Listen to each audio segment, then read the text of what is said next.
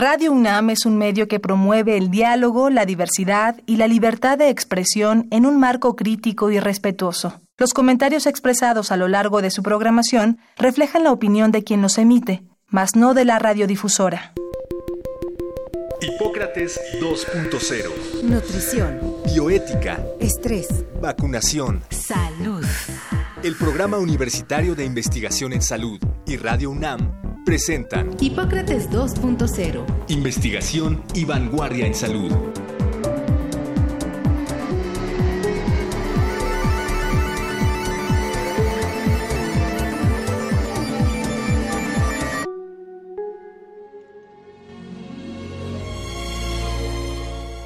El cine y la medicina son dos actividades entrelazadas desde el instante en que se hicieron las primeras filmaciones a finales del siglo XIX. El cine ha servido para mostrar estudios sobre las estructuras del cuerpo y su funcionamiento, así como para documentar la práctica profesional de los galenos, retratar enfermedades y epidemias, y para documentar sucesos relevantes del proceso salud-enfermedad.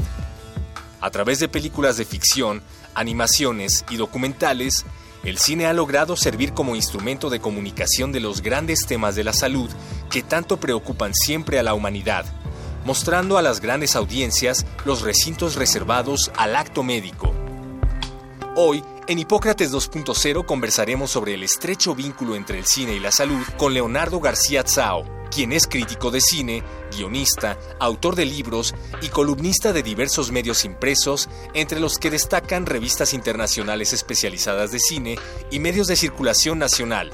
Ha sido director de la Cineteca Nacional, director del Festival de Cine de Guadalajara, jurado, delegado e invitado en los principales festivales de cine del mundo. Además, Leonardo García Tsao es profesor del Diplomado de Apreciación Cinematográfica en el Centro de Capacitación Cinematográfica.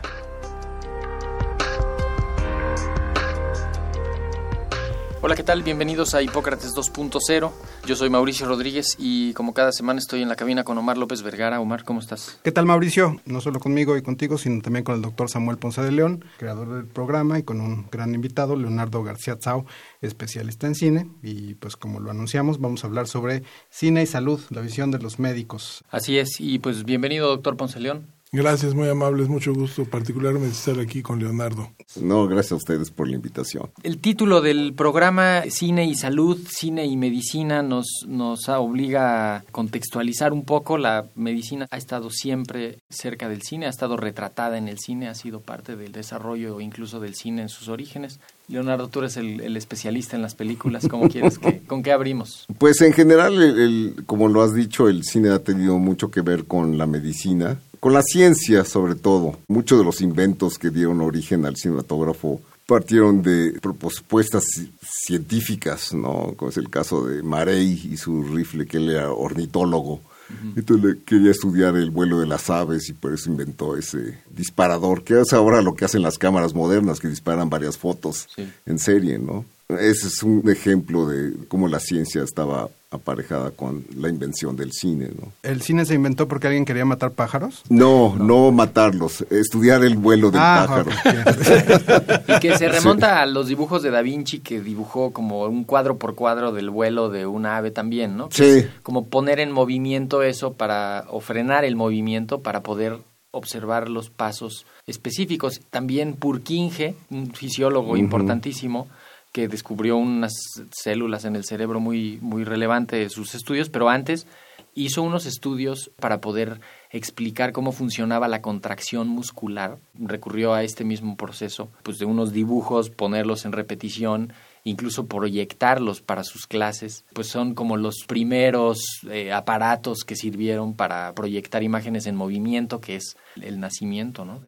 Sí, siempre se ha intentado reproducir el movimiento, ¿no? Incluso hay los historiadores más radicales se van a las pinturas rupestres, donde había jabalíes que tenían varias patas para simular, como en cómic, el movimiento, ¿no? Desde entonces había esa obsesión del hombre por reproducir el movimiento de la vida real. ¿no? Y platicabas que se disputa mucho quién fue el inventor del cine, que si le preguntas a un alemán diría que fueron los alemanes. Sí, si le preguntas a un francés que los franceses. Depende de quién tiene- Seguramente los ingleses dirán que... Eh, Hay ¿no? un inglés que también inventó una que se llamaba The Magic Box, es la película, pero depende de quién tiene mejores publirelacionistas, Ok, ¿no? porque a mí sí me quedaría muy claro, siempre he tenido en la mente que fueron los hermanos Lumière.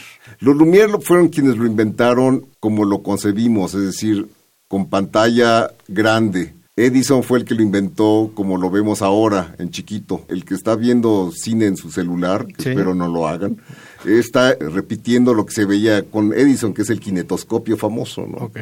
que es individual. ¿no? Individual. Y parte de las primeras filmaciones fueron asociadas, como lo decías, a- como al cine científico para documentar fenómenos que estaban ocurriendo en la naturaleza y en la parte médica para documentar lo que estaba pasando con algunos pacientes hospitalizados, pacientes psiquiátricos. Muchas de las primeras filmaciones son de pacientes psiquiátricos que después las revisaban entre varios eh, y las veían y las volvían a ver o era material que utilizaban para hacer conferencias ilustradas, para explicar algún procedimiento quirúrgico. Y fue una herramienta que al final cuando se divide entre el, el cine espectáculo y el cine científico, pues el cine espectáculo es el que, el que ganó y es el que tenemos más. Sí, en general el cine científico era menos, era mucho más difundido, digamos, el cine de entretenimiento, que parte de una misma rama, digamos, los Lumière lo que hacían era cine científico porque se dedicaban a recrear la vida como la veían ellos, ¿no? Si uno quiere reiterar cómo era la vida del pequeño burgués francés, pues lo mejor era irse a esas películas de los Lumière, porque filmaban el desayuno del bebé, la salida de los obreros de la fábrica, la llegada del tren, es decir,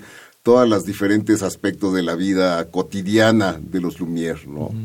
Y eso era el entretenimiento, a la gente le divertía ver verse a sí mismos reflejados. Después ya con Méliès se fue sofisticando y empezó a contar historias con efectos especiales, que es básicamente lo que hacen las películas Marvel. Que es un poco lo que siempre nos ha interesado del cine, de la literatura y en general del arte, como vernos un poco reflejados ahí y qué Sí. más que el cine donde pues te veías reflejado tal como eras. Debe Tal haber sido eras. muy, muy impactante para alguien verse a sí mismo. eh, Sí, totalmente, totalmente. Y a mí me gusta mucho el concepto de la inmortalidad que tienen estos personajes que salen en- por primera vez en pantalla y que una vez que las, las ves, ese personaje vuelve a revivir. Ese bebé que se está comiendo su, su desayuno sigue vivo de alguna manera, ¿no? Eso es 1900, 1895, Sí, sí. el cambio ahí Sí, sí. Decíamos lo que triunfó fue hacer la ficción, ¿no? Hacer La ficción, sí, historias claro. inventadas o recontar historias, reconstruir historias. Y ahí siempre ha estado la medicina y la salud metidas, ¿no? Que es, Sí. es parte de la vida, ¿no? Es parte de la vida, sí. El doctor, en tanto que personaje importante en la vida, Sí. también lo es en el cine, ¿no? Entonces se ha visto reflejado tanto positiva como negativamente. Desde siempre. Desde siempre, sí. Sí, sí, sí, desde Sí, siempre. Si desde uno siempre, sí. Piensa en las primeras películas, el gabinete del doctor Caligari, Caligari, sí. el doctor Chivago, Frankenstein. Sí, sí. Ahí están médicos, ahí está el tema de la salud. De la ¿no? salud, sí. Aunque en el caso del doctor Chivago supera el melodrama a su, Sí. a su desempeño como doctor. Parecía que estaba enamorando todo el tiempo al amante, ¿no? Y más que Sí. curando a la gente. Sobre todo el doctor Caligari sentó un precedente sobre la psiquiatría, que es visto generalmente de forma negativa, como el cuidalocos, como un personaje negativo. Es interesante lo que dices. Casi siempre en las películas que vemos o en las series que vemos se da esta imagen como del, del psiquiatra eh, loco. Desde Hannibal Lecter, estaba yo pensando en las películas que estaba colectando como mis favoritas, pues esta de One Flew Over the Cuckoo's Nest, que en español se tradujo, bueno, en español en México, Mauricio, se tradujo como Atrapado sin salida, en Sí. donde se da una visión de la psiquiatría como bastante negativa, pero Muy además algo que siempre me ha llamado la, la atención, una visión muy negativa de la terapia electroconvulsiva, donde, eh, donde meten a alguien y le dan electrochoques y a partir de esa película las personas se niegan sistemáticamente a recibir te- terapia electroconvulsiva porque se refieren a esta película y a algunas otras. Vale la pena mencionarlo. La terapia electroconvulsiva se sigue utilizando, ¿no? Si uno tiene recursos puede ir al hospital español, pedir este una serie de A la carta, digamos. a la carta. Así me da me da tres tres de estas, ¿no? Pero entonces desde esa película uno pensó, bueno, no, no era exactamente electrochoques, era lobotomía lo que le hacían a este personaje, pero Sí. también estaba la sala de electrochoques y Electrochoques. entonces pues la gente no sé piensa a partir de esta película que uno en una sesión de electrochoques va a estar este despierto, que se va a convulsionar tremendamente, que va a sufrir muchísimo. Y la verdad es que en esos protocolos una lle- llega, le dan un cafecito, lo atienden súper bien, están unas enfermeras súper buena onda, está uno sedado, No, este, y no es que me está lo hayan dado a mí, y además es un excelente método, no, no sabemos por qué, para combatir la depresión. Por ejemplo, en personas que no pueden recibir una- un antidepresivo, en mujeres embarazadas, pues es fantástico. Pero la gente sigue, Se se, ha satanizado tremendamente y, es, sí. y es como pues este poder que tiene el cine de conducirnos hacia dónde vamos a, a ir médicamente, en este caso en la psiquiatría, pero hay muchos otros ejemplos. Tenemos aquí al doctor Ponce de León y pues sería eh, imposible dejar de hablar de una película como Epidemia, ¿no? Por el contrario a lo de la psiquiatría, que siempre tiene esta connotación Negativa, sí. de, de encerrados y tratamientos Sí. raros y Sí. difíciles, la imagen de los infectólogos tiene una parte heroica de se van a unas como hasta unas aventuras para detener las epidemias o, Sí. o participan como héroes en, en lo de las epidemias. Claro, como un reflejo de la vida real. Claro es lo que hacemos. No, me acuerdo, el, el doctor Ponce de León promovió hacia el interior de la Academia Nacional de Medicina la proyección de la película Contagio, Contagio. con los miembros de la Academia Nacional de Medicina que Sí, quisieran claro. asistir y luego hubo una serie de debate y un, un- un fenómeno importante porque ciertamente tiene esta parte de herramienta de retratar lo que pudiera estar pasando. ¿no? Claro. Otra cosa sucede en las películas de zombies caníbales, donde la medicina es impotente, ¿no? Y gana la infección y la, el contagio y todo el mundo se vuelve víctima de esa enfermedad, ¿no? Guerra Mundial Z. Z, exacto. sí. Todas las de Apocalipsis Todas las zombie, apocalipsis zombies, sí. los médicos no tienen nada que hacer. 28 ¿no? días después, todas esas películas surgen a veces incluso por experimentos médicos que salieron mal. Como Frankenstein, ¿no? Que- Frankenstein es el prototipo, Sí. ¿no? Es el científico loco que quiere crear vida y crea un monstruo, ¿no? Y el monstruo se le vuelve en contra suya. Vaya. Pero que no fue su el culpa, científico ¿no? loco para acabar con los científicos locos. sí. Sí, bueno, también está el doctor Jekyll, ¿no? Que de día era un ciudadano perfectamente respetable y de noche era un demonio, ¿no? Ah, Así hay muchas chavas. personas, ¿eh? hay muchas películas que abordan el asunto mm, enfermedades neurológicas, pero hay muchas que ab- abordan justo alguna característica como de superdotado de alguna persona o algún déficit neurológico. Bueno, eso es interesante, Mauricio. Los psiquiatras siempre son malos y los neurólogos siempre son tiene buenos. una cosa más Está- romántica, sí, más- está esta película Despertares, donde está pues, basada nada, en está basada en la. Sachs, autobiografía de Oliver Sacks, donde Sí. él pues, descubre que la L-Dopa se aplica en pacientes catatónicos, ¿no? que sobrevino en una epidemia de encefalitis. ¿no? de 1917 a 1928, y él descubre que este medicamento pues los despierta pero mágicamente, entonces este pues no sé, recuerdo esta escena con Robin Williams, es Oliver Sacks, el- Robert De Niro era Robert De Niro, Robert De Niro es el que de repente Sí. o alguien cacha una pelota y se ve como que están reviviendo y es y es fascinante el momento en el cual este, todos despiertan y pues bastante deprimente en el cual todos regresan a la condición Regresan, en donde sí. estaban, ¿no? Pero es esa visión del neurólogo también como alguien pues entre superdotado, entre semidios y entre como alguien que sí puede entender el cerebro y puede llegar a estos descubrimientos este notables, cosa que sí pasa además, ¿no? Claro. Hay biografías de doctores famosos, ¿no? La biografía de Pasteur, interpretado por Paul Mooney, la biografía de Freud, interpretado por Montgomery Clift, el doctor Ehrlich, que inventó la vacuna contra la sífilis, me parece, ¿no? Contra la difteria. ¿no? Sí. Sí. Se llamó la bala mágica del doctor Ehrlich y era Edward G. Robinson. En fin, y esas, obviamente, el retrato es muy positivo, ¿no? Son héroes de la ciencia. A veces demasiado santificados los personajes. Si no he visto la de Freud, tendré que verlas. Oye, en el caso de los zombies, tengo. Los zombies me hacen ruido. ¿Por qué unos seres que son absolutamente lentos, absolutamente Exacto. torpes, que son fáciles de matar? ¿Por qué crean esta fascinación? Ese es un fenómeno curioso porque el monstruo se ha vuelto masivo en los años recientes. La Noche de los Muertos Vivientes. Que es maravillosa. Es maravillosa. Ahí empezó. Sigue el- vigente, sigue vigente. Sigue vigente y es una película además políticamente muy crítica y muy, muy vigente. Pero a partir de ahí empezó, y hay zombies de todo tipo, hay zombies que corren, ¿no? Como en la Guerra Mundial Z, los zombies corrían, ¿no? Cosa que los hace más aterradores, porque con una mordida ya te infectas. Sí, pero normalmente son lentos, ¿no? Generalmente- que lo que los caracteriza. caminan, son sí, que lentos, sí, que son, con- son sí. bobos, no entienden qué Sí. está pasando. Los de la serie esta famosa de Walking Dead, pues son Walking Dead, ¿no? Sí. O sea, son, arrastran los pies, ¿no?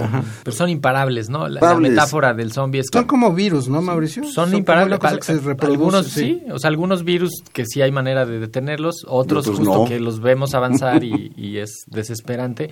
Y yo creo que a eso es a lo que evoca el zombie, ¿no? Que es Sí. como, pues ahí viene, es como la misma muerte, ¿no? Que no hay manera de, no hay manera de pararla. ¿no? Exacto. Quizá inconscientemente sí pues, se refieran a los virus y a- siempre en las películas de zombies hay alguien que está tratando de descubrir cómo demonios se para esa infección de zombies, ¿no? Sí, hay unos rápidos, ¿no? Los de Soy Sí. Leyenda creo que son, son zombies más Más veloces. rápidos. Hay sí. películas asiáticas de zombies buenísimas no, donde la sí son coreana. rápidas o bueno, como las coreanas. sí. Sí, ¿cuál, La cuál es la de coreana? Busan. Esta- La estación, estación de de Busan. Busan, Sí, la acabo de ver y es, y es- y es Buenísima. excelente. Hay una utilidad de las películas que, aunque sean de ficción, abordan temas y abordan asuntos importantes para la medicina y para la salud, ¿no? Asuntos bioéticos importantes, plasman cosas que están ocurriendo en el debate académico, lo llevan ahí. Eh, Pienso en, en Las invasiones bárbaras, en Jesús de Montreal, que son películas que hablan sobre el final de la vida, sobre la donación de órganos. ¿Esto tendrá algún tratamiento especial? ¿Hay que retomarlas en las en las escuelas que Bueno, siempre hay, siempre es una, uh, una posibilidad la postura ética frente a la medicina y es una cuestión de debate muchas veces si se vale el trasplante de órganos, por ejemplo. Eh, son cuestiones éticas que muy pocas veces se ha abordado. Más bien se, da- se da más el lado sensacionalista de la medicina, el hospital del horror, por ejemplo, ¿no? El hospital ha sido frecuentemente sitio de películas de horror. Sí, sigue siendo, ¿no? Sí, porque a la gente, generalmente cuando te internan, pues vas con toda la aprehensión del mundo. Entonces, de que ahí se, se deriven situaciones horrendas, pues es muy común. Sí, ¿no? más o menos yo siempre he querido que me internen y nunca he podido. Claro que puede ser efectivamente dependiendo de la experiencia de que resulte siendo el actor principal de una película de horror. Sí, sí. Cuando vas al hospital, ¿verdad? Sí. Yo recuerdo una época que hubo así una oleada de películas críticas en los 70 que en los 70 todo el mundo estaba paranoico y todo el mundo lo veía todo con tranchetes. Por ejemplo, la medicina corrupta, los hospitales que cobran de más y no atienden al paciente. Creo que era una película italiana que se llamaba La Mafia Blanca. Trataba justamente de cómo en los hospitales se, se cobraba de más y se extorsionaba al paciente y no se le curaba. Y Y, que pienso en los años previos, los Ajá. 50, que hubo una oleada de películas que enaltecieron Totalmente. a la figura del médico y la institución médica. Sí, ¿no? Incluso sí, sí. muy claro en el cine mexicano hay un componente ahí básico de, de siempre poner al médico científico por encima del curandero, por encima del, Sí, claro. ¿no? del, del chamán. Exacto. En, la- en las películas eh, algo se complicaba con el chamán y el médico y el lo médico salvaba. lo salvaba, sí. Y que eso le sirvió, digo, ahorita pienso en le sirvió al Seguro Social y le sirvió a las instituciones médicas. Exacto, para legitimarse, sí.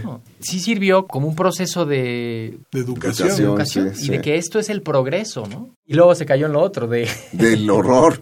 Luego se cayó en lo del horror. Hay que recordar que tú puedes meter una factura por chamanismo. Es decir, el chamanismo es deducible de impuestos. Sí está dado de alta. ¿De Si estás dado de alta tu chamán, tú lo deduces de impuestos, efectivamente. Yo siempre he descubierto que una forma eficaz y válida para desconfiar de las películas médicas es ver una película médica con un doctor. A mí me ha pasado con mi hermana Guadalupe, que es doctora, y siempre que vemos una película médica, decía, no, así no se hace. No, eso está mal.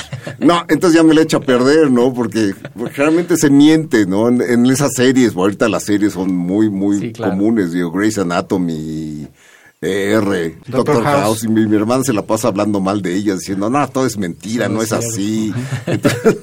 Es que es increíble de repente estas producciones que invierten muchísimo dinero y que sale el médico que va a ver una radiografía y la pone al revés y así es como la describen, ¿no? Por poner nada más un ejemplo. Un ejemplo, sí. Eh, alguna vez hice un estudio, de hecho, de la serie de ER. Estuvimos con un ayudante de investigación, revisamos 100 capítulos de ER. viendo cuántas infracciones Acciones.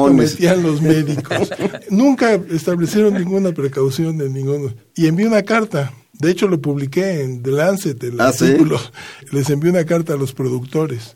Nunca me contestaron, pero cambiaron sus prácticas. Sí, Ah, bueno, sí ¿verdad? te contestaron, sí te contestaron. De control de, su control de calidad. Sí, curiosamente, ER fue creada por Michael Crichton, que Michael Crichton estudió medicina. Sí. Es el único cineasta que antes fue doctor. Entonces, muchas de sus novelas se convirtieron en películas y se basaban en sus estudios. Entonces, por ejemplo, Coma, que él también dirigió, pues, era una película sobre la paranoia de que te metieran en coma para extraerte tus órganos y cos- cosecharlos. Justo en el de- del lado opuesto, tengo entendido que para Roma, Cuarón utilizó en las escenas de Del Seguro Social, sí. y donde se ve que sí es personal médico, Médico, es- sí. esa gente, y que no son actores.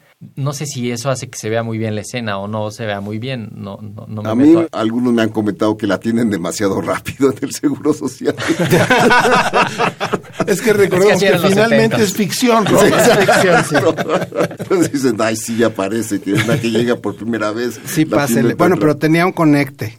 Exacto. Tenía un conecte. Sí, a lo sí, mejor sí, sí, era más le fácil. ayudaron a entrar. Pero esto de, meter a no actores, Ah, no actores. Era chistoso. Hay un par de películas en las que María Félix sale de enfermera, este, ¿no? Y salen así actores muy importantes de médicos. Médicos, sí. que quizá por eso se veían como acartonados, porque no sabían cómo desenvolverse en ese... Claro, bueno, el, fa- el doctor más famoso del cine y de la televisión fue el doctor Kilder, que era un galanazo y que era infalible en sus diagnósticos ni en sus curaciones. Pues como House, ¿no? Como House. Co- Sí, pero House es un sarcástico y un sardónico. Este era un santo, el Un doctor ángel. Kilder. Era un ángel. Era un ángel, doctor Interpretó doctor, el doctor Kilder lo interpretó en el cine Lou Ayres y en el- la televisión Richard Chamberlain, que era un galán. Tú lo veías y decías, yo quiero un doctor como el doctor Kilder.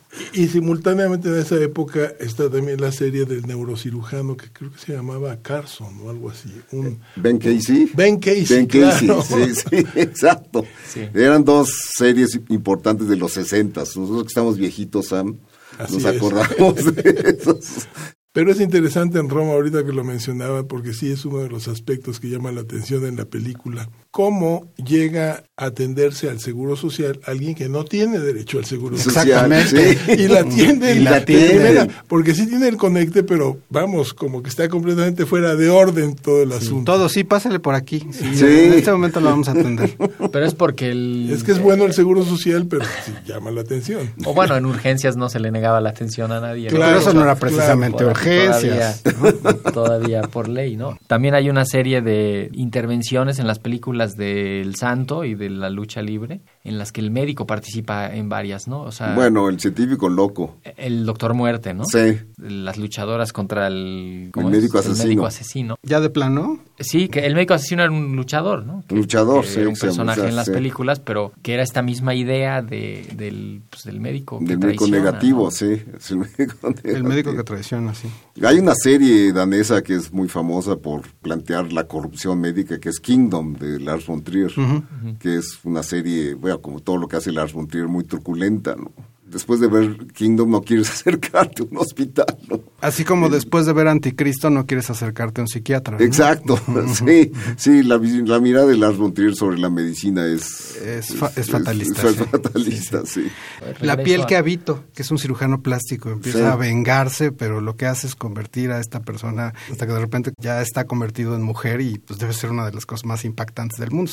Si una Para cirugía algunos. para algunos, sí, algunos lo Para hacen algunos lo más voluntariamente, deseable. lo cual está Sí, muy bien, sí, sí, pero sí como forma de tortura, pues es una forma de tu- tortura muy refinada, ¿no? Sí, me recordó una película de Franju que se llama el, el- Los ojos sin rostro, de la cual deriva obviamente Almodóvar, que es muy cinéfilo, la, de alguna manera es una paráfrasis de Los ojos sin rostro, que era de un cirujano plástico también, que crea un personaje monstruoso. El dentista. Bueno, el es- dentista, ¿la llegaste a ver? Sí, esta, era- película donde... médico terrible. Que, Sí, que el médico descubre una infidelidad, y, Sí. pero resulta que su paciente es el, el hombre con la que su mujer le pone el cuerno y entonces lo atiende y en el momento que lo atiende pues es una de las escenas más así gore Más, sí, de, sí. La, de la historia del cine y es una película paradójicamente muy popular. Era en un principio una- como Claro. una B-movie, como una especie de basura que ahora está rescatada como una de las mejores películas de horror en varias en bases de varias. datos. ¿no?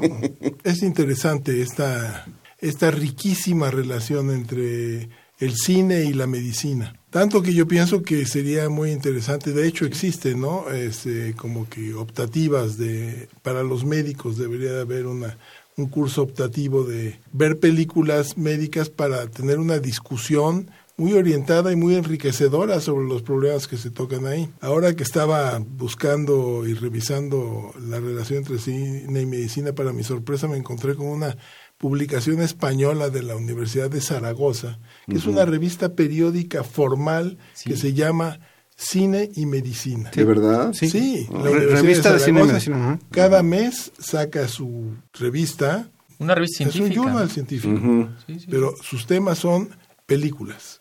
Vistas Oye. desde el punto de vista médico. Sí, Ajá. exacto. Y lo escriben médicos y, y abordan temas de psicólogos y médicos sobre eso, ¿no? Bueno, tenemos que cerrar este primer programa. Leonardo, muchísimas gracias por estar en Hipócrates 2.0. Vamos a estar en el programa de la próxima semana. Muchas gracias por venir. Gracias a ustedes. Y gracias al doctor Samuel Ponce de León también por estar, estar con nosotros. Estará también en la próxima emisión de Hipócrates 2.0, donde seguiremos hablando sobre cine, salud, médicos, médicos sanos, médicos locos. ¿no? Así es. Escúchenos la próxima semana. Muchas gracias. Agradecemos al doctor Samuel Ponce de León, coordinador del Programa Universitario de Investigación en Salud y coordinador académico de esta serie. El Programa Universitario de Investigación en Salud y Radio UNAM agradecen tu escucha. Te esperamos la siguiente semana para platicar sobre lo último en materia de salud e investigación. En Hipócrates 2.0, investigación y vanguardia en salud. Se despiden de ti en la producción Patti Gamboa, Héctor Castañeda y Alejandra Gómez. Hipócrates 2.0, Radio UNAM. Experiencia sonora.